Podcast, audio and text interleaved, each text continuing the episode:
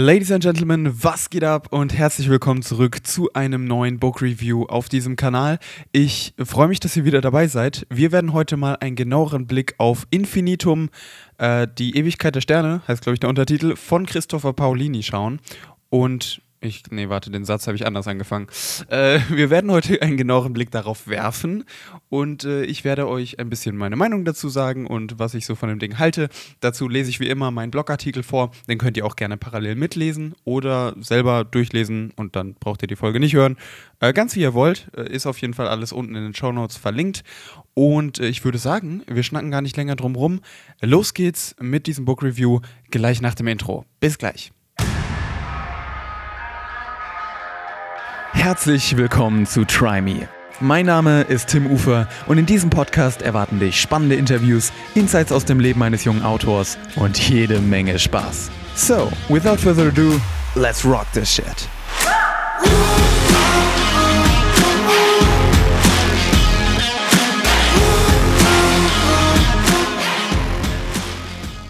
Infinitum, die Ewigkeit der Sterne von Christopher Paolini. Eine Buchrezension. Es gibt wenige Autoren, bei denen ich ein Buch ohne zu zögern kaufen würde, nur weil ihr Name draufsteht. Christopher Paolini ist einer von ihnen. Tatsächlich war Aragon von selbigem Autor eines der ersten Fantasy-Bücher, die ich jemals gelesen habe. Es hat mich damals unglaublich fasziniert, dass Paulini beim Schreiben des ersten Bandes von Aragon gerade einmal 15 Jahre alt war. So sehr, dass ich mir damals ein Ziel gesetzt habe, noch vor meinem 15. Geburtstag mein erstes Buch fertig zu schreiben. Nun, äh, bis zu meinem 15. Geburtstag hatte ich vier eigene Romane verfasst. Leider wurde keines davon je so berühmt wie Aragon.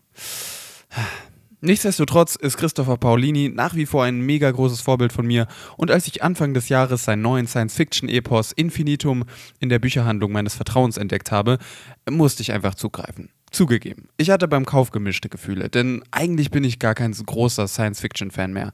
Doch ich wurde überrascht. Zu den allgemeinen Facts. Infinitum ist mit 960 Seiten ein echter Wälzer und spielt damit schon in einer Gewichtsklasse, die man nicht einfach mal so an einem Tag heruntergelesen bekommt. Ich persönlich lese selten wirklich viel am Stück und habe daher für den Roman etwa zwei Wochen gebraucht. Dennoch würde ich Infinitum in Sachen Sahnigkeit den soliden Wert Fettstufe zuordnen. Es liest sich erstaunlich flüssig runter und auch wenn es zwischendrin sicherlich Passagen gibt, die sich etwas ziehen, geht die Handlung doch stetig voran. Außerdem tut Paulini seinen Lesern einen großen Gefallen, indem er seinen Schinken durch sechs Teilabschnitte und zahlreiche Unterkapitel in kleine mundgerechte Häppchen aufteilt. In seinem Nachwort zu dem Roman berichtet Paolini übrigens, dass er den ersten Entwurf von Infinitum bereits 2008, gleich nach der Fertigstellung des zweiten Bandes von Aragon, geschrieben hat. Insgesamt hat es also etwa zwölf Jahre gedauert, bis aus der ersten Idee zu Infinitum das fertige Buch entstanden ist, das wir heute in Händen halten können. Und ich bin ganz ehrlich, das merkt man. In dem Roman steckt einfach so viel Liebe zum Detail und die Lore ist so unfassbar gut ausgearbeitet, dass ich beim Lesen manchmal gerne das Buch zur Seite gelegt und geweint hätte. Vor Freude und Verzweiflung zugleich. Ich hatte zu der Zeit nämlich ziemlich Probleme mit der Lore meines eigenen Romans. Paulini hat sich sogar die Mühe gemacht, am Ende des Buches noch einen zwölfseitigen Appendix mit pseudowissenschaftlichen Erklärungen hinzuzufügen, in dem man beispielsweise nachlesen kann, wie der Flug mit Überlichtgeschwindigkeit innerhalb des Romans funktioniert, ohne die tatsächlich geltenden Gesetze der Physik zu verletzen. Eine klare Empfehlung für alle, die auf herausragendes Worldbuilding stehen. Ein grober Überblick über die Handlung. Infinitum spielt etwa 300 Jahre in der Zukunft, mitten im 24. Jahrhundert der modernen Menschheitsgeschichte. Zu diesem Zeitpunkt haben die Menschen es geschafft, die Grenzen ihres Heimatplaneten zu überwinden und in andere Bereiche des Weltraums vorzudringen. Entscheidend für diese Entwicklung war ein großer wissenschaftlicher Durchbruch im frühen 22. Jahrhundert, der es den Menschen ermöglichte, Raumschiffe zu konstruieren, die sich oberhalb der Lichtgeschwindigkeit fortbewegen können. Die genauen physikalischen Details würden an dieser Stelle den Rahmen sprengen, aber ihr könnt wie gesagt alles im Appendik 1 des Romans nachlesen, wenn ihr euch genauer für die Technologie interessiert. Wie es für Science Fiction üblich ist, besteht ein großer Teil des Romans somit aus actionreichen Weltraumschlachten, Begegnungen des Menschen mit anderen intelligenten Spezies und dem Einsatz von hochentwickelter Technologie.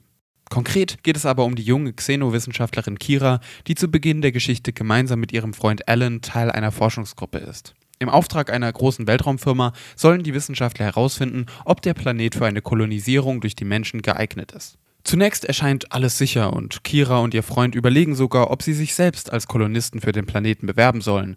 Doch dann kommt alles ganz anders. Am letzten Tag vor ihrer Abreise rutscht Kira in eine Felsspalte und entdeckt tief unter der Erde die Überbleibsel einer längst vergessenen Zivilisation. Was eigentlich der feuchte Traum eines jeden Xenowissenschaftlers ist, stellt sich für Kira schnell als absoluter Albtraum heraus. Ihre Entdeckung ist viel bedeutender, als sie anfangs ahnt, und schon bald steht sie nicht nur ganz oben auf der Fahndungsliste der Weltraumregierung, sondern wird auch noch von einer bisher unbekannten Alienspezies gejagt, die das alte Relikt, welches Kira bei sich trägt, um jeden Preis in die Finger bekommen will.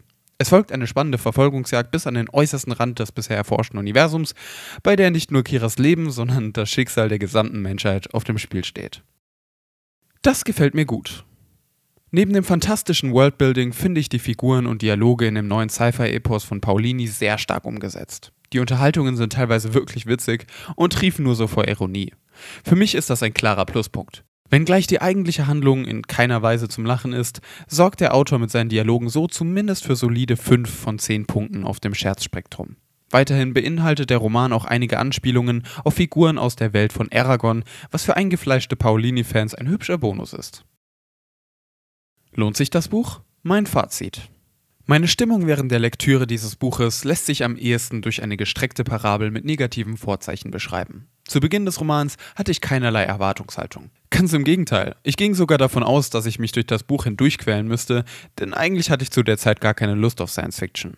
Als ich dann jedoch die ersten Seiten zu lesen begann und langsam in die Geschichte hineingezogen wurde, änderte sich meine Einstellung gegenüber des Buches schlagartig. Was ich hier vor mir hatte, war kein billiger Ramsch, der durch ein hübsches Cover und einen großen Namen auf dem Umschlag unschuldige Leser heranlockt, nur um sie dann maßlos zu enttäuschen. Nein, auf meinem Schoß hielt ich ein Meisterwerk der Schreibkunst, ein goldenes Exempel für moderne Literatur, ein fantastischer Epos der Sonderklasse.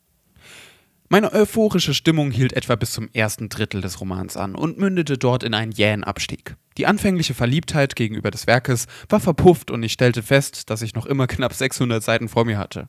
Auf einmal erschien mir das Buch endlos lang und ich fragte mich, wie Pauline diese ganzen Seiten überhaupt noch zu füllen gedachte.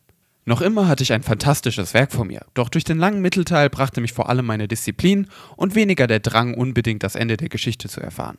Gegen Schluss drehte der dann nochmal.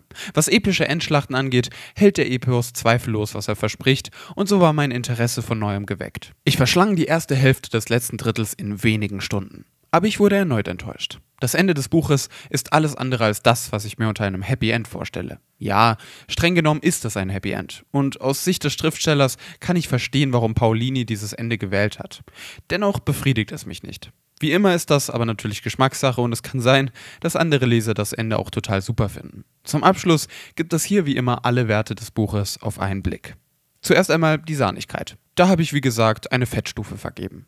Zweitens, auf dem Thrillometer haben wir 135 von 240 möglichen BPM. Drittens, die Genussform. Enthält große Mengen Fleisch und Blut, definitiv nicht für Vegetarier geeignet. Viertens, das Scherzspektrum. Hier habe ich 5 von 10 Kichererbsen vergeben. Fünftens, der Romantikmesser. Hier sollte zumindest ein dreilagiges Papiertaschentuch bereitgehalten werden. Und zu guter Letzt, sechstens, die Charakterbindung A Dicke Tower. Starker Halt zwischen Leser und den Figuren des Romans.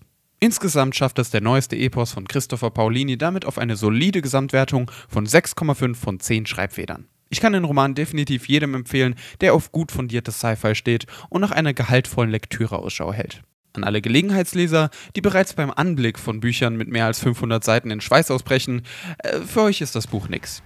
Was ist eure Meinung zu dem Roman? Schreibt es in die Kommentare. Oder noch viel besser, schreibt es mir direkt auf Instagram unter TimJRUfer, alles zusammengeschrieben. Und damit sind wir auch schon wieder durch mit dieser Folge. Ich hoffe, ihr hattet Spaß, habt was gelernt, habt was mitgenommen. Und äh, ja, wir hören uns die nächste, die nächste Folge wieder. Äh, bis dahin, macht's gut und haut rein. Ciao.